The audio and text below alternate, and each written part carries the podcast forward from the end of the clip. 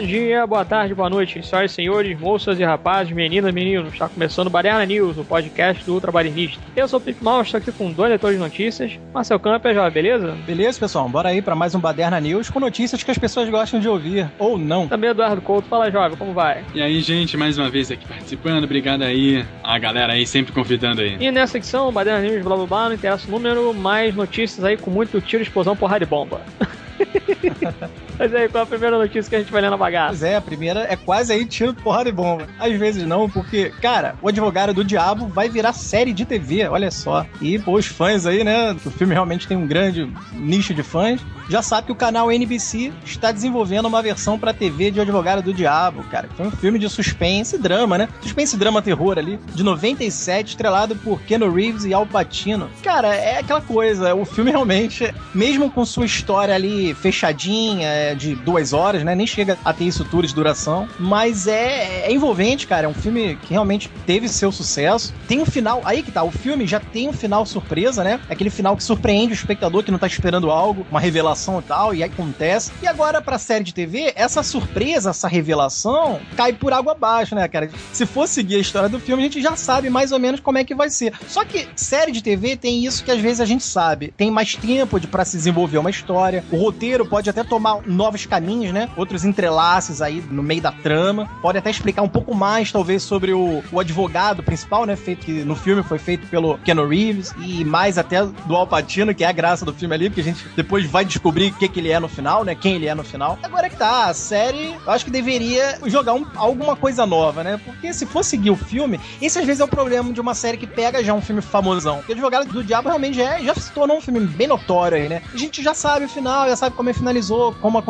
Só que é muito novinho, porra, que eu acho que nunca viu. É um filme de 97, só quem nasceu de 2005, 2003 pra cá, 2000 pra cá. Mas ainda assim, pô, né? É um, é um filme relativamente novo. E virar série é você perder esse item aí da surpresa, né? Então é uma coisa estranha, a gente não sabe. Eu acho que quem gosta muito do filme vai ficar lá com o filme fechadinho e vai continuar apreciando. Mas eu acho que a série deveria então incluir, né? Eu acho que incluir elementos novos. E eu acho que é o que vai acontecer, né? O roteirista aí é o, é o Matt Van, ele que vai assinar o, né, a história dos episódios e tal. Nunca fez nada de tão interessante, só que na filmografia ele tem um tal de Bag of Bones, né? Um saco de ossos aí, nunca ouvi falar desse trabalho aí. E a produção é do John Wells, da série Southland. Era uma série boa sobre o cotidiano de policiais, né? E tal. Inclusive tinha o Ben McKenzie aí que tá fazendo o Gordon, né? Do Gotham. E também esse John Wells era produtor da famosa ER, né? O plantão médico aí, mundialmente conhecido aqui, globalmente conhecido. E, então, tem pessoa, umas pessoas aí por trás, né? O John Wells já é um produtor famoso. É, Arnold Copelson também, que tá assinando com ele. Quer dizer, tem gente por trás que pode dar até um verniz aí sério, né? Um, uma seriedade à, série, né? Mas a gente não sabe como é que vai ser, por justamente o filme tem um início, meio e fim, sabe?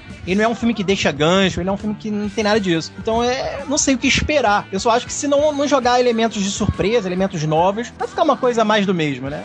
Espero que tenha um desenvolvimento bacana, uma coisa foi diferenciada, né, do filme. Esse Bag of Bones, traduzindo, é mesmo um saco de ossos em português. É um filme adaptação do livro de mesmo nome do Stephen King. Dizem que é uma das melhores adaptações de um livro do Stephen King pro cinema, eu acho. Não sei ah, se foi uma minissérie ou se foi filme. É, foi uma minissérie, eu tô vendo aqui, foi uma minissérie em duas partes de 157 minutos. São umas duas horas e meia aí, né, mais ou menos. Contou até com Pierce Brosnan e a Melissa George aí no elenco, então eu infelizmente não vi essa série, né, mas 2011 deve ser fácil aí de baixar, encontrar pela internet. A série é muito boa, eu cheguei a ver a série e ler o livro, né, e os dois aí são muito bons. Indico o livro, tá? Indico ler o livro e assistir a série. Os dois estão bem pau a pau. Agora, é basicamente o que já foi comentado, né? Tem que ter elemento surpresa, é a mais do que já tem no filme, a chance de ser mais do mesmo, acho que pode ser grande. Eu, particularmente, acho interessante, sim, você pegar esses personagens aí do Advogado do Diabo e dar uma expandida, né, no universo ali e tal. Até porque, pelo fato do cara ser advogado, né, que isso é uma coisa que às vezes eu acabo, entre aspas, questionando questionando com relação a algumas séries, né? Porque tem algumas séries que, dependendo da premissa, você não tem muito como desenvolver ou vai ficar uma coisa meio, né? Gessada, né? É, fica aquela coisa meio lenga-lenga, né? Então, por exemplo, se você pega uma série, por exemplo, série policial, você sempre tem um caso novo pros caras resolverem. Se você pega uma série, sei lá, de hospital, ah, tem sempre pacientes novos, tipo um house, né? Tem sempre pacientes novos chegando pro cara ter que descobrir ali como é que ele vai curar o malandro, enfim, qual o problema do cara. The Walking Dead, pô, universo apocalíptico e tal, os caras têm que encontrar um lugar ali pra conseguir se manter, né? É, sei lá, série, por exemplo, do Arrow. Ah, a série do Arrow, o cara sempre tem ali um vilão, alguma coisa assim para enfrentar e tal. Você tem um flashback dele, que é uma coisa que vai ajudar ele. Então, quer dizer, dependendo de como você explora determinados personagens ou determinados universos, a coisa pode ficar engessada ou não, né? Tem outros dramas aí que, pô, você vê que às vezes acaba ficando realmente uma coisa muito redundante ali, né? Muitos episódios assim, filler, né? O cara fica enchendo linguiça até chegar num ponto ali que vai ter, de repente, um gancho para a segunda temporada, um final em aberto, né? Então, o caso, por exemplo, do advogado diabo é isso daí, que ele, pelo fato de ser advogado, ele vai sempre ter um caso novo para resolver e dependendo dos casos aí, de como que o cara foi ali que fez o, né, que na verdade a ideia é essa, né, do advogado diabo ali, o personagem Keanu Reeves, né, que ele tem que pegar uns casos bastante cabeludos, onde o cara tá praticamente assim, réu confesso, e ele tem que mostrar que o cara na verdade é inocente, né? Então, como é que vai ser esse trâmite aí e como que vai ser a relação dele com o, o personagem lá que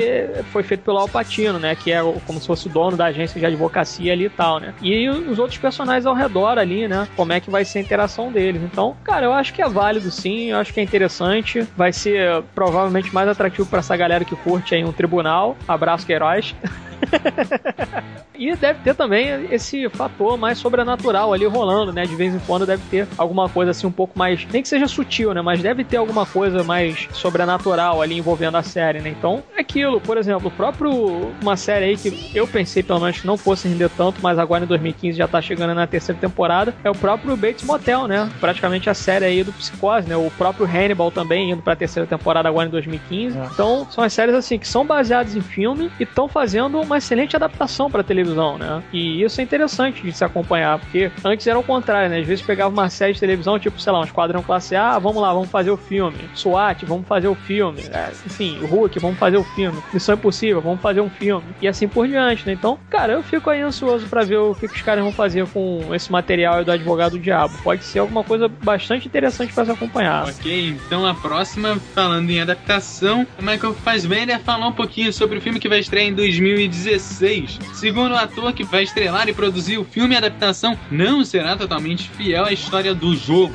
Há tantas coisas interessantes no jogo e temos muito mais o que escolher em relação ao que podemos ou não utilizar. Mas também queremos criar a nossa própria versão, trazendo novos elementos e coisas diferentes do que já tem no jogo. Vale ressaltar que o livro também foi por um caminho um pouquinho parecido, trazendo algumas coisas a mais, além do jogo. É, o diretor escolhido foi o Justin Kurzel, que parece que vai comandar aí pela Ubisoft e pela Fox Bom, é, Assassin's Creed é um filme que tem muito pra se tratar, né? No fim das contas. É um filme que a gente tem não só a ação de um cara que assassina, né? Basicamente as pessoas envolvidas ali na morte da família, né? Já que ele é o único sobrevivente da família. Tem a questão política, tem inclusive aquela questão de conspiração ali envolvendo até algum dos membros da arte, né? O Leonardo da Vinci é uma presença marcante da história e que faz alguma das armas pro personagem principal, que agora me fugiu o nome dele. É, Alter, o nome do personagem. Alter, né? E aí você vai tendo uma série de situações durante o próprio jogo que você pode desenvolver durante o próprio filme. Eu acho que tem muito que se trabalhar e eu acredito que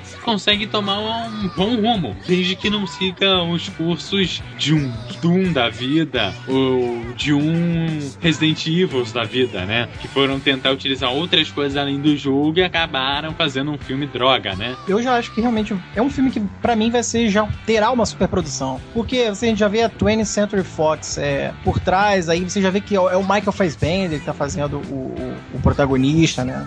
O Alter, né? Engraçado tem, apesar de ser tirado de um game, a trama é muito interessante, porque você situa todo esse universo em 1191 DC, né? Lá na, depois de Cristo, no ano de 1191. É uma época onde a Terceira Cruzada, eu tô lendo aqui, a Terceira Cruzada tá arruinando a Terra Santa, né? Pô, eles podem envolver aqui o lance de, já ali da guerra entre os católicos, os muçulmanos, assassinatos, né? Com a bandeira levantada da religião e tal. Quer dizer, tudo isso é bacana, é algo que enriquece mais a trama. Eu tô achando que eles vão dar um grande bancar legal, né? Botar uma boa verba aí nessa adaptação, né? O diretor, esse Justin Kurz, eu realmente não sei nada do que ele fez aí antes. Talvez seja realmente um cara novato, até para ser controlado melhor pelo estúdio, né? E tal. Aí aqui, no caso, o estúdio que tá gerenciando é a mesma do próprio game, né? A Ubisoft. Mas você vê que tem a 20th Century Fox por trás, né? Que, claro, já é estúdio de cinema. Eu acho que vai sair uma coisa boa, cara. E até pelo game que eu conheço, o visual dele, o próprio personagem principal, né? Ele é quase um ninja branco, né? Um samurai branco, assim tal. Eu acho que tem muito apelo, sabe? Talvez seja um filme interessante. E primeiro que já tem um nicho de fãs grande, né? Mesmo se for ruim, já vai ser sucesso de bilheteria. Mas eu já até acredito que ele possa ser um bom filme, sabe? Até por essa trama que eu falei aqui de a terceira cruzada ali arruinando a Terra Santa, envolvendo católicos e muçulmanos. Pô, que coisa mais atual, né? Do que isso. Acho que tá vindo numa boa hora esse Assassin's Creed. Né? Tá aí uma adaptação que eu até tô botando fé. É, o único problema que eu coloco nisso aí é o seguinte: é uma coisa você criar um game que você é todo desenhado, né? É todo jeitinho. Quando você pôr esse cenário, de repente isso pode cair um pouco da qualidade em relação ao game. Agora, eu acredito que você tendo é, um estúdio que trabalha até com um pouco de CGI, ou que consiga fazer uma cidade cenográfica bacana, como a gente tem há várias aí pelo cinema, a gente consegue fazer um filme muito bom. Não tô querendo quebrar o filme, não. Mas assim, eu tô colocando em situações que o filme vai enfrentar aí na sua produção. Uhum. É, eu particularmente, a gente já tinha comentado, né, faz um bom tempo aí que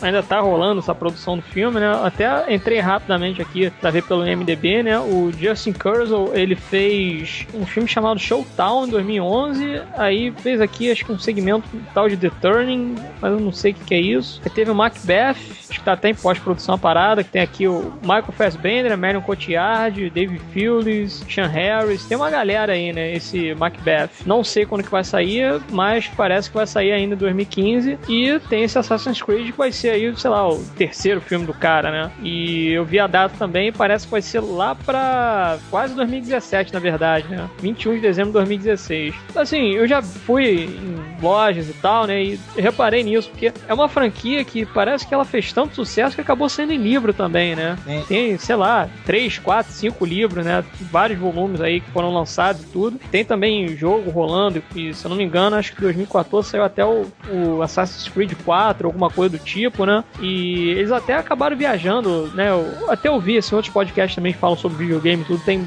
mais embasamento para falar a respeito desse projeto do que eu, né? Com relação ao jogo, pelo menos. Que eu, parece até que tem a viagem no tempo, o caramba, ali em algum jogo e tal. Só pelo visual do cara já chama atenção, né? Que é o cara que faz parte de uma guilda de assassinos que é responsável, de certa forma, para trazer o equilíbrio pra Terra ali no meio da Guerra Santa, qualquer coisa do tipo. Quer dizer, parece que vai ser um filme épico, né, cara? E se tiver de fato Michael Fassbender, não só como produtor, mas como personagem principal, eu acho que vai ser um filmaço, cara, sinceramente. É. Apesar de a gente saber que quando chega aí alguma adaptação, por exemplo, de videogame pro cinema, acaba sempre dando em merda, né? Com exceção talvez do Silent Hill, mas de resto aí não é muito bom não. Talvez Assassin's Creed chegue aí para dar uma virada de mesa nesse universo aí dos videogames indo pro cinema, né? E só pra adicionar, ele tem aquela fórmula simples daquelas questões de história em quadrinho também. Porque um cara que tem, é, em teoria, a base para ele começar a fazer as coisas simples, ele perdeu a família, e aí ele vai aprender a lutar como vingança, e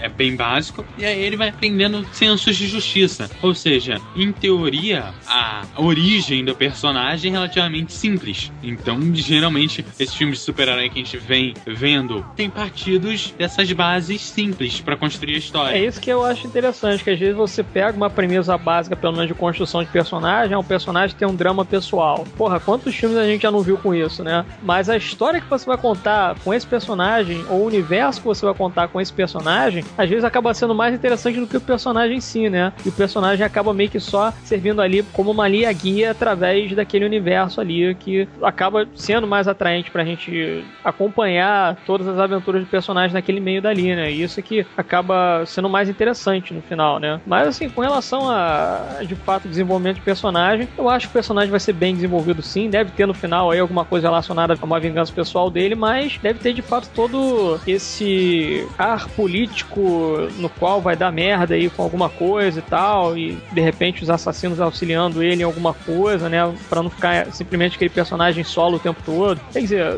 dependendo do que os caras fizerem aí, eu acho que pode vir uma parada bem legal, cara, bem interessante. É só os caras saberem trabalhar bem aí com o roteiro, com o material que gente tem em mão, né? Como já saiu até livro baseado nos personagens aí do videogame, então, porra, tem que ser muito ruim pra errar uma parada dessa, né? É, e só pra adicionar, ele, o personagem principal, né, o protagonista, ele era membro de uma família influente, né? Uma família de influência política na época e tudo mais. Então, é, tá aí mais uma coisa pra acrescentar. É, então, dependendo do que os caras fizerem, pode sair um filme muito bom ou não, né?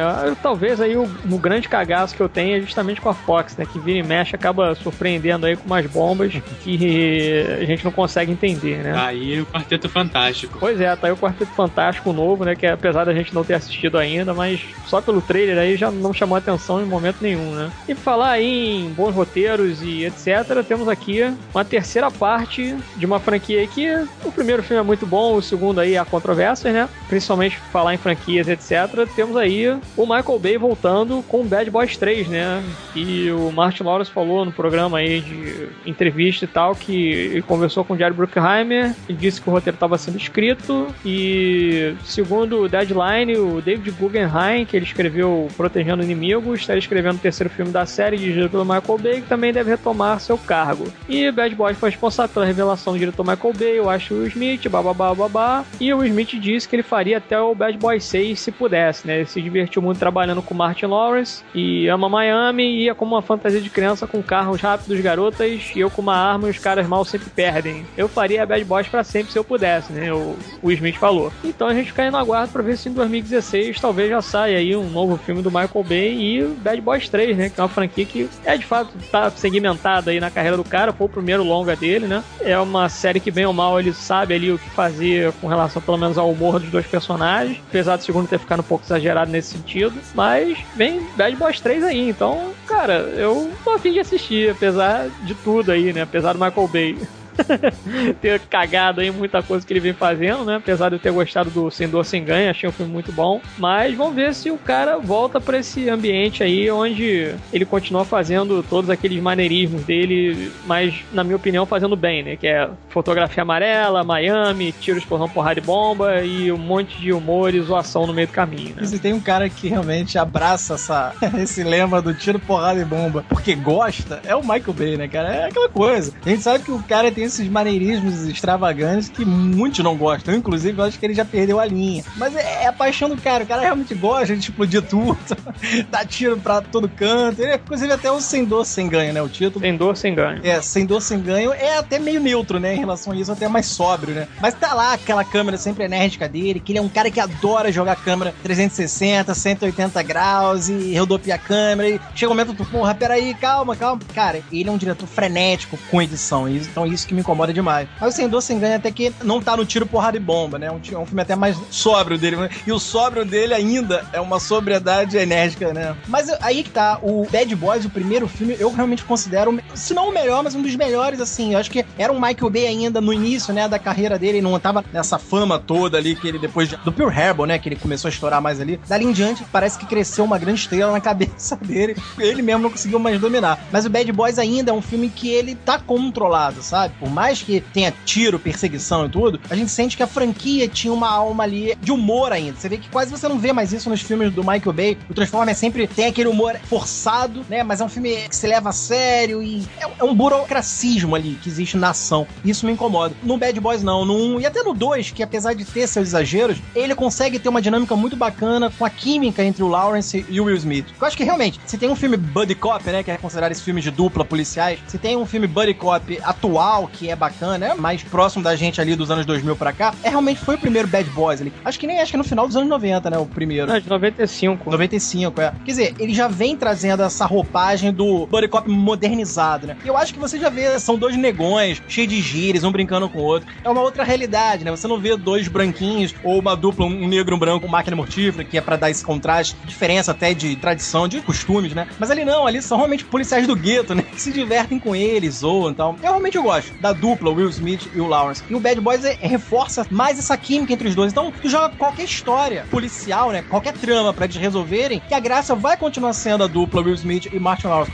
E se ainda tem realmente uma graça você ver o, o Will Smith ou Martin Lawrence isoladamente, é você ver que pelo menos eles ali no Bad Boy na franquia, os dois funcionam. Eu acho que o Smith teve uma quedinha, uma decaída aí de popularidade. O Lawrence eu nem digo que já tá sumido do cinema há um bom tempo. Começou a fazer aquelas comédias meio pastelão, tipo vovozona da vida. Mas o Will Smith não, ele foi um ator que começou a se levar muito a sério, a cavar uns Oscars pra conseguir e tal. Então ele ficou meio perdeu essa gaiatice que eu achava que era legal nele. Inclusive ele vende sitcoms, né, cara? A gente sabe que ele tem um estilo de comediante que funcionava, às vezes ele fazendo um filme sério. Realmente é a única volta aí do Michael Bay que eu posso dizer que, pô, tá aí, é uma volta que eu até gostaria de rever. Como é que ele vai fechar esse universo aí dos buddy cops negões maneiros, divertidos, que zoam um outro. E, cara, joga qualquer trama, tráfico de drogas, de armas, é, é prostituição e tudo. Cara, qualquer trama policial e você tem um, um Will Smith e um, e um, Lawrence zoando um outro, brincando, com tiro, porrada e bomba.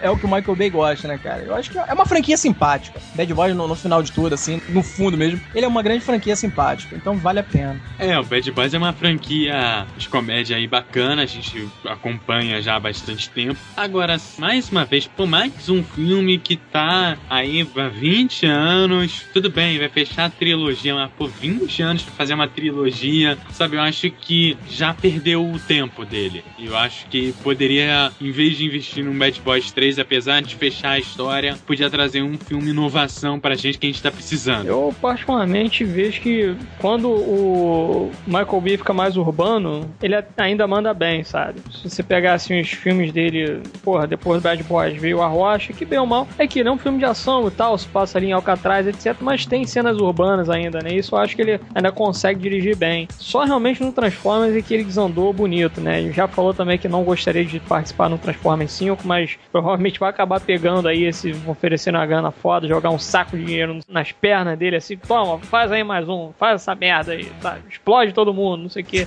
Aí deve, deve dar mais algum filme aí do Transformers. Mas acho que, assim, o Transformers não é um produto dele, né? Então, dependendo do que o cara acaba fazendo no filme, a gente não sabe até que ponto que acaba sendo, inclusive, uma própria imposição ali do estúdio, né? Pra jogar mais alguma coisa ali, mais um atrativo dentro já daquele universo mais saturado. Então, o Bad Boy já é uma coisa mais dele, né? Assim, é um universo que ele. É como se fosse assim, é um universo que ele consegue controlar melhor do que controlar robôs gigantes, vamos dizer assim. Entendeu? E ainda eu acho que o, que o Eduardo falou aqui, realmente teve esse distanciamento de anos, né? Pô, pra fechar uma trilogia agora com o terceiro, depois de tanto tempo. Eu acho até que justamente ele pode aproveitar essa deixa do afastamento de tempo para botar eles dois mais velhos, sabe? Eles dois mais assim, o próprio né, o personagem do Smith e o Lawrence, eles se zoando e brincando com o outro, justamente disso. Porra, depois de tanto tempo, sabe? Eles tendo que pegar um caso meio que poderoso, grande para resolver, só que os dois com mais idade agora, né? Até porque acho que o Lawrence ele tem uma certa idade e tal. Então os dois podem brincar com isso, sabe? Com esse lance de que, pô, estamos ficando velho demais para isso, sabe? É até interessante. Pode jogar na trama, justamente o que o Eduardo falou. Essa distância que ficou grande entre o segundo filme e agora esse terceiro. Né? É, pode ser. A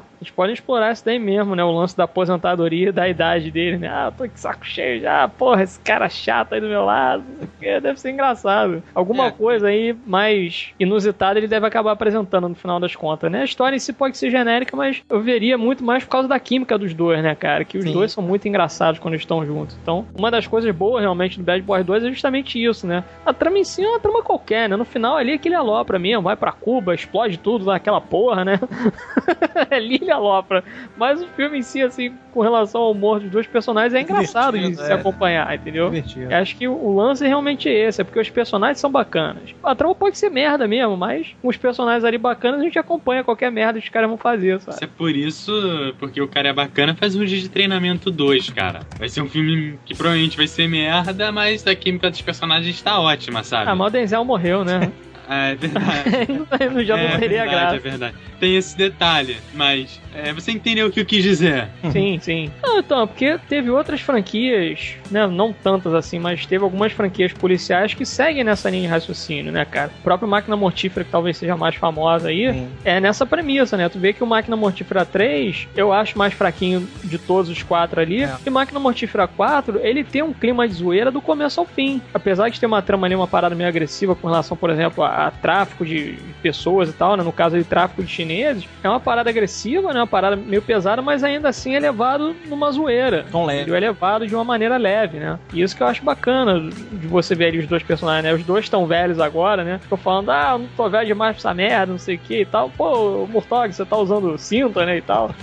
não, não, é pra minha coluna, tô doente tal. Esse tipo de coisa ele pode acabar usando aí no Bad Boys, entendeu? Acho que é um negócio que funciona. Então, como ele já tem aí dois atores que, bem ou mal, são carismáticos e os personagens deles também são carismáticos, cara, o que vier aí eu recebo de peito aberto, a verdade é essa. Pô, cara, e essa próxima notícia é uma das que eu realmente tava esperando, cara, porque eu vou falar logo aqui a, a manchete, que é PlayStation, olha só, define a estreia da série de super-heróis Powers, cara. E Powers aí é uma, é um graphic novel, né, criada pelo Brian Michael Bendis, e eu não cheguei a ler ela toda, eu li páginas, assim, é, aleatórias, né, meio pulando páginas, assim. A sinopse propriamente dita, ela já é muito interessante, porque ela te ambienta, é num futuro, é num tempo não tão determinado, mas você vê que é no futuro, né, não tem ali ano, data direitinho, meio que nada disso, mas você vê que eles estão num tempo onde super-heróis já ficou assim, né, quase um, um Watchmen da vida, só que no futuro, óbvio, só que você vê mais na realidade policial, como um policial, um, uma dupla de investigadores ou detetives ali em si, dentro de uma delegacia, como é que toda aquela corporação policial, eles veem super-heróis, cara, assim, em termos de como eles têm que lidar com isso, sabe? E as primeiras páginas do Powers já é interessante porque, cara, você vê um detetive entrando num cômodo, é bacana você ver o diálogo que ele tem, assim, com a companheira dele, a parceira policial, fala, eles encontram um corpo, por exemplo, alojado no teto, cara, preso no teto, né? E eles têm que validar, porra, como esse cara ele foi parar aí, sabe? Você não vê marca de bala, você não vê marca de soco na parede, com paredes quebradas, essa coisa assim, tipo um feixe de laser atravessado, você vê que os super-heróis estão usando os seus poderes, eles entram na cena de um crime, nunca vai ser uma cena de crime onde o cara vai ter que rastrear um projétil, pegar um projétil com uma pinça, isolar com, entendeu? Fazer aquela marca de corpo com giz. Não é bem assim. Então, é isso que eu acho legal. É a realidade policial diante de seres super poderosos. Você sabe que, porra, tu vai ter que lidar com um cara que atravessou o outro num vagão de trem, um cara que pegou um carro e jogou no alto de uma torre. Isso que eu acho legal. Powers abrange muito isso. Mas tem um drama particular em cima do personagem principal, né? Que aqui é feito pelo Charles Coplay. Achei uma boa escolha, cara. Ele é um ator assim que ele, ele é visceral, né? É um ator que ele transmite muito, né? De emoção, sentimento. Eu gosto dele. Começou aí nos filmes do Neil Blomkamp aí, né? Quem lembra aí do Distrito 9. Ele é o principal do Distrito 9 e tal. Então ele é um atorzinho assim que não é tão famoso, mas eu gosto dele. E ele vai fazer o detetive principal. Escolheram já parceirinha também, né? Uma. Que no quadrinho ajuda ele a beça aqui também escolheram, não é tão famosa. Eles vão ser os dois protagonistas, né? Porque é a dupla principal. E, cara, o que mais surpreende é a PlayStation, cara. É simplesmente o primeiro produto mesmo da PlayStation, live action, né, cara? Assim, eles estão disponibilizando uma série, estão produzindo uma série. Parece que a Sony já anunciou que os três primeiros episódios do Powers já vai sair em 10 de março. Só que aí via PlayStation, né? E o piloto já vai ser liberado de graça através do PlayStation.com aí, barra Powers, né? Pra quem já anotar o endereço já vai ver lá, quem é assinante e tal, cadastrado no PlayStation. E aí já vai poder ver a temporada toda, né? Os 10 primeiros episódios, que acho que vai ser uma temporada, com certeza, uma temporada de 10 episódios. E os assinantes aí do PlayStation Plus, pô, já vai conseguir ver. É tipo um Netflix, né? Você é assinante e vai conseguir ver através do canal, aqui no caso da rede da PlayStation. É o primeiro produto da PlayStation ligado a um seriado, né? Mas se for muito fiel ao produto do quadrinho do, criado pelo Brian Michael Bendis, cara, eu acho que pode ser uma das melhores, assim, uma das melhores visões de quadrinhos num, num seriado. Porque não é bem super-herói, sabe? É a visão de uma dupla de detetives com seus dramas pessoais. Porra, o cara teve drama no passado, tem merda na família dele, só que tem que lidar com o universo de super seres. Olha, eu acho isso bacana, cara. Eu acho, assim, é uma ideia bem inovadora, original, que a gente sempre vê a visão do super-herói numa terra onde o Gordon vive. Mas às vezes tu vê pela visão do Gordon, como tá conhecendo o Gordon e tudo mais, aqui ainda é coisa mais agressiva, né? Que acho que eles vão se aprofundar mais na questão dele se revoltar porque ele não consegue concluir um caso, a parceira dele falar que ele tá ficando perturbado com isso, sabe? E parece que tem algo aí por trás dele também, né? Do protagonista feito pelo Coldplay. Muitos acham que ele já teve poderes, só que ele não sabe. Aí, aí é coisa do quadrinho, não sei se. É que tô falando, não sei se a adaptação vai ser tão fiel, né? Se ele vai se descobrir um cara que também tinha poderes ou não e tal. E é, talvez a polícia tava aproveitando ele, escondendo isso dele. Tem tudo uma trama bem maneira aí atrás de Power. E, cara, eu torço mesmo. Era uma das séries que eu tava mais atrás, assim, é, esperando, né? Na verdade, isso era pra ter saído em 2012. A primeira notícia que teve foi em 2012. Aí vamos ver se consegue sair desse ano aí. Vamos dar uma esperada. Eu, tô, eu realmente tô otimista aí. Primeiro produto da PlayStation aí, chamada Powers, né? Série baseada no quadrinho do Brian Michael Bendis. É, na verdade, é, a história do quadrinho é boa, depende muito da adaptação. É uma visão diferente, né? Até outra pegada diferente daquela série Gota, né? Que a gente já pôde dar uma acompanhada. E eu acho que é uma pegada um pouco diferente. Eu vejo mais com aquela pegada, não CSI, né? Mas é um nome que vem à cabeça, seja mais próximo disso do que aquele Gota, né? De aquela série mais investigativa investigativa que busque o culpado, tente colocar ele, vamos por assim, numa cadeia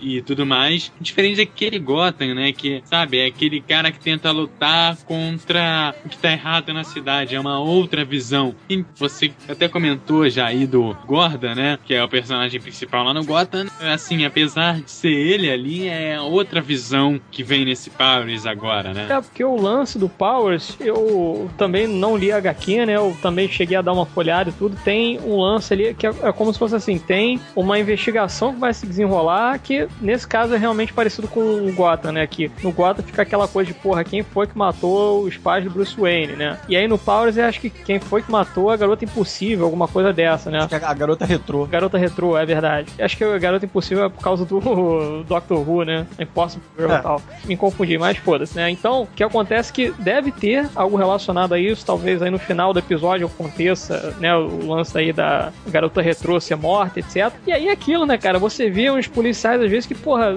aquilo, tu nunca vai ver, ou melhor, tu nunca viu, né? E provavelmente nunca vai ver realmente, né? O, sei lá, o super-homem fazendo um relatório pra polícia, sabe, do que, que aconteceu e tal. Tendo que fazer ali a papelada, né? Nunca vai ver esse tipo de coisa, nunca vai ver o Batman fazendo ali a papelada da polícia, né? Porque os caras são vigilantes, né? Então, a polícia tendo que lidar com essa coisa toda dos super-heróis meio que cagando regra, deve ser algo interessante para você acompanhar, né? E realmente, né, fazer assim, de repente, um CSI mesmo, eles chegarem, investigar o que aconteceu na cena, né? E muitas vezes no CSI acontece isso também, né? Que eles falam, ah, porra, sei lá, o cara ele usou uma parada XYZ fazer pra, sei lá, cortar o pescoço da mulher. Aí mostra, né, como se fosse no flashback, alguma coisa do tipo. Aí tu imagina só, cara, você de repente vê o que, que aconteceu dentro daquela cena do crime através de flashbacks, baseado naquilo que os caras estão falando, sabe? A parada sendo entrecortada. Pô, eu acho que seria muito interessante acompanhar esse tipo de coisa. Eu acho que é uma ideia bem sacada mesmo. E aquilo, né? Como vai ser só 10 episódios, já mostra aí que talvez eles queiram fazer uma coisa realmente mais fechada, talvez aí numa temporada só, né? Até porque eu não lembro se o Power chegou a ter outras edições. Acho que teve mais uma ou outra edição aí, mas realmente não acompanhei, então não tô tão certo disso. Cara, de repente, se a ideia der certo, eles trazem aí o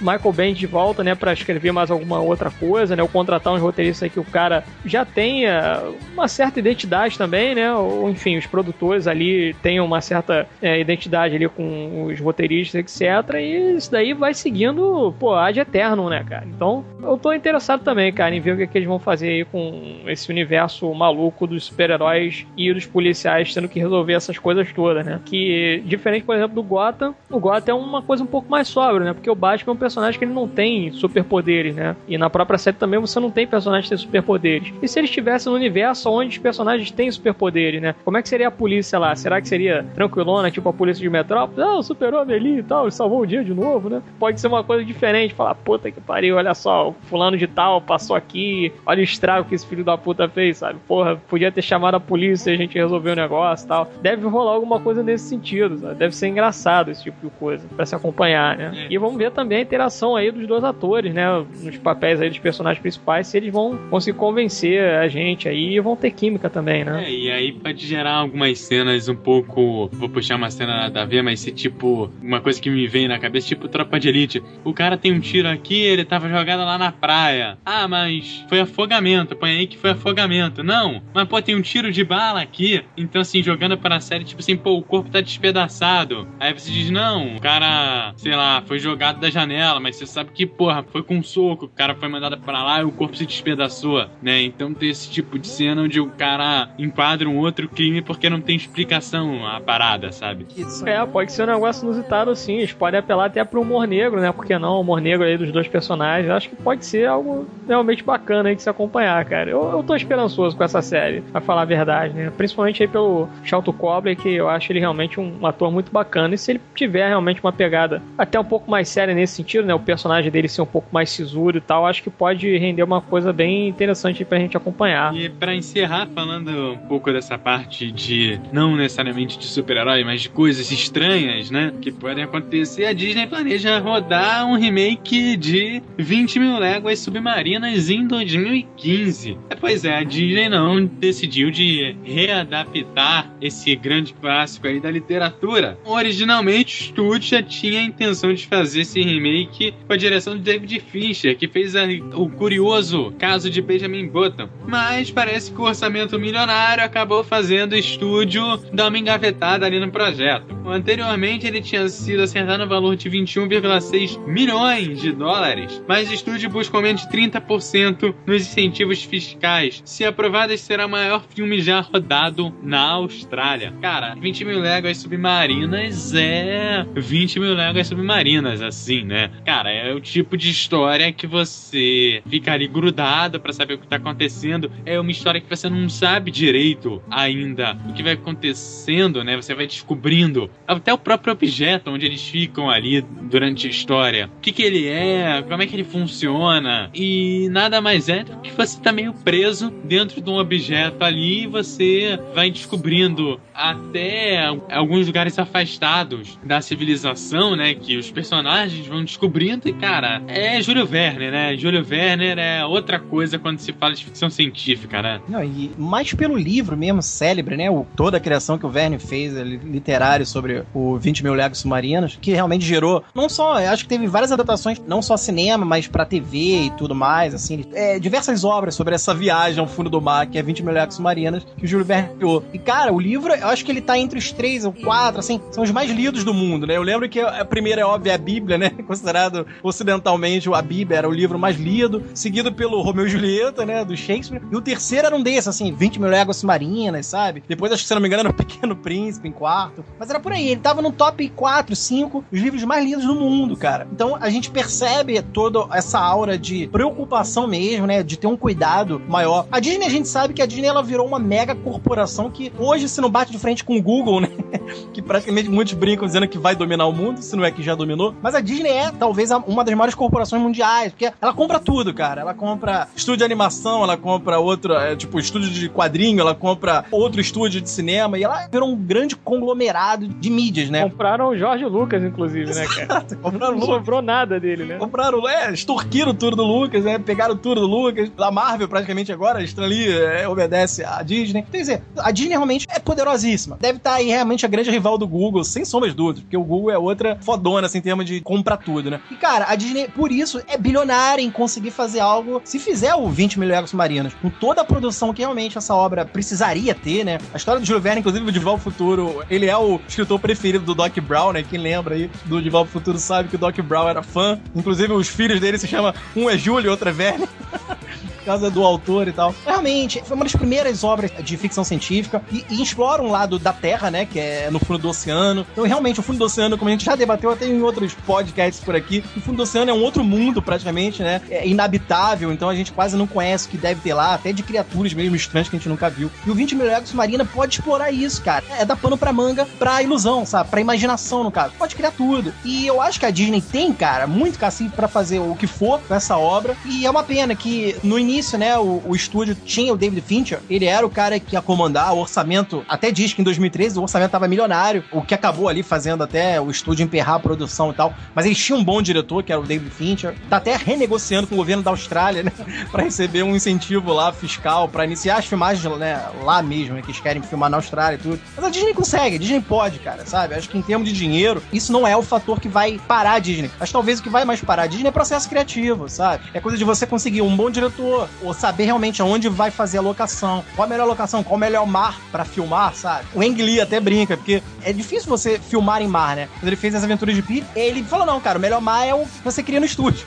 ele levou a aula do James Cameron, né? Você cria um tanque num grande estúdio, aí você consegue fazer o mar que você quer. Imagina os tanques e tanques que ela pode criar. Ou melhor, filmar no mar mesmo, né? Eu acho até seria mais interessante você ficar mais crível, até né? Porque, né, filmar no mar, só te cortando, tem aquela série É o Barco da Antena 3 da Espanha, que ela foi toda filmada num barco, no mar e tal. E eles filmavam, acho que a 30 quilômetros da costa da Espanha. Pois é, então, eu acho legal, cara. É porque assim, eu acho que dá credibilidade, né? Por mais que hoje realmente os efeitos especiais estejam, pô, faz você acreditar que um tanque ali num, num chroma key vire um oceano, como nas aventuras de Pi, né? Realmente você, pô, você vê uma realidade ali. O Ang Lee filmou foda mesmo ali o filme. Só que você acaba sentindo o mar ali, você vendo realmente, você ainda conseguir identificar que há uma ilhazinha, pô, acho que eu vi uma ilha lá no fundo passando. Você acaba se perdendo no visual ali, você acaba realmente entrando, se perde no cenário, que eu acho que o grande propósito é esse, você entrar nesse cenário. E 20 mil Lego Submarino é justamente para você, né, se adentrar junto com os personagens aí. Mas vamos ver, cara, acho que confio na Disney em relação à produção, é óbvio, que vai ser um filme super produzido, bem bancado. Eu só espero que tenha realmente um bom diretor agora, né, porque o Fincher ele se desligou. Eu acho que com ele teria realmente uma qualidade ainda de alto nível aí. A gente pode esperar algo legal, cara. A Disney tá por trás da parada, ela sabe o que tá fazendo, e é uma grande obra literária aí do Júlio Verne, uma das primeiras ficções científicas, uma das mais lidas no mundo, não pode ser uma merda, né?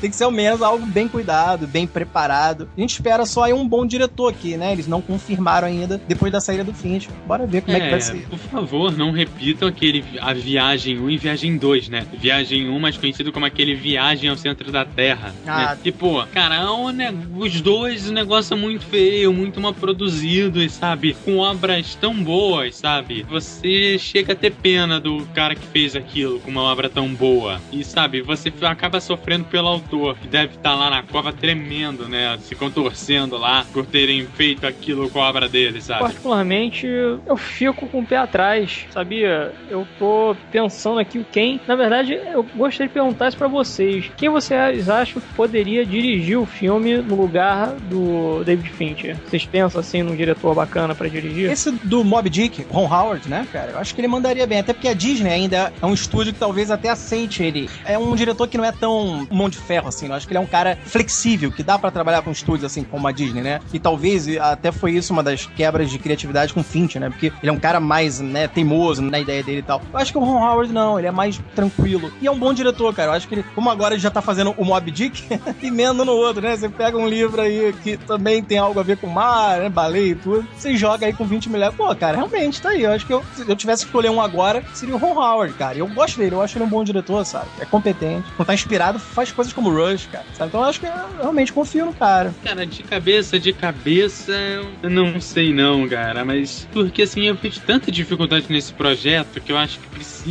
É, não é o diretor que vai fazer a parada, é a equipe dele, é, sabe? Eu acho que precisa de uma equipe que entenda de mar mais do que um diretor. Sim, mas eu quis dizer assim, no, no sentido de, pô, se esse cara dirigir esse filme, eu vou ver esse filme, entendeu? Cara, eu vou puxar o Jean-Pierre Ronet, um diretor francês, que provavelmente não vai estar no projeto. Mas, cara, esse cara fez uns filmes aí um pouco mais de ficção científica que são bacanas. Esse é o que fez o Alien, cara? Foi esse que fez o Alien? Um dos Aliens, acho que o último, né? Foi ele não? Ou eu tô fazendo confusão? Eu acho que foi o último Alien foi dirigido por um, de alguma coisa assim, foi um francês, agora é que eu não tô ligando o nome todo aí. Pelo nome que você falou, até sei qual é esse diretor. Eu só não tô ligando os projetos dele. É, Jean-Pierre Genot, né? É? Acho que ele fez também a Amélie Polan, não foi? É, o da Amélie Polan, é, da menina. É, Pode ser. Eu já tava pensando no Edgar Wright, na verdade, né, para fazer o projeto, porque é... saiu aí, né? Ele é um cara que ele tem uma direção muito boa e tem essa coisa mais frenética e tudo, né? Ele tem a sua já assinatura, né, apesar de não ter tantos filmes assim na carreira dele. E bem ou mal é um cara que ele curte ficção científica, né? Tanto que ele ficou um bom tempo aí trabalhando no roteiro do Homem-Formiga para não ficar um negócio merda, né? Ele ficou anos aí trabalhando, na verdade, no roteiro. Várias ideias ali que a Marvel acabou pegando para jogar no filme foi usado dele, né? Foi reciclado dele, né? Que ele que pensou na parada, ele pensou no conceito. Então, tava pensando até no Edgar Wright, cara. De repente ele faria aí um filme muito foda, né? Eu falei, né, que eu tava meio cabreiro, porque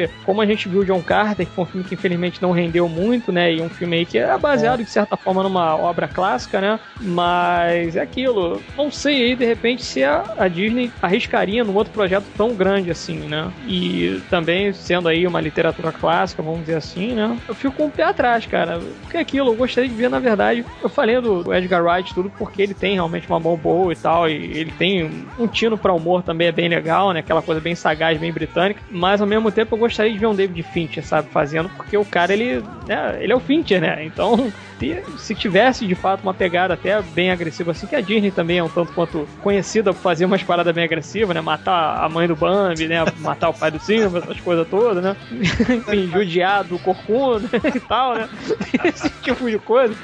A Disney faz umas paradas meio agressivas de vez em quando, né? Ou quase sempre, na verdade. Mas não sei aí qual que seria a pegada que eles estão querendo no final das contas, né? Que provavelmente era isso. Fincher, na verdade, Fincher ele tem esse problema, né? Eu já falei aqui algumas vezes que ele tem essa necessidade, que nem o Del Toro, né? E tem essa necessidade de pegar 30 projetos e botar tudo debaixo do braço e levar para longe, a gente não vê mais o projeto, né? A gente fica esperando, ah, não, o projeto foi cancelado, aí mais um projeto cancelado e tal. Aí o cara vai e faz outra coisa que a gente não tá nem esperando, né? Não tem nada assim de divulgação, de repente o cara sai com um filme novo. Então, eu tava querendo saber como é que tava funcionando isso daí, porque realmente o Finch ele parece ser um cara que ele é meio controlador, né, nas coisas que ele faz. Com relação às divergências aí, pode ter tido realmente divergências de ideias, etc, mas eu gostaria assim, cara, de ver, ou até mesmo o próprio Gore Verbinski, né, que Belmal já fez aí o Pirata do Caribe, né, fez um bom serviço nos dois primeiros filmes, no três nem tanto. Poderia também pegar aí fazer uma aventura bem legal, né, e vamos ficar na guarda, cara, no final das contas, vamos ver se realmente esse projeto vai para frente ou não e mais informações virão em breve aí a respeito, né, de 20 mil léguas submarinas, esse remake que, na minha opinião, é sim um remake esperado e, por que não, merecido também, né, até porque é uma das obras aí mais conhecidas também no Júlio Verne. Então a gente fica na guarda para ver o que a Disney vai fazer nessa bagaça. Bem, então é isso. Chegamos ao final da secção. Espero ter gostado. Dúvidas, críticas, sugestões, etc. Vem para contato arroba ou seu comentário trabalhista.com.br. Nos mais tarde. Um beijo na sua alma.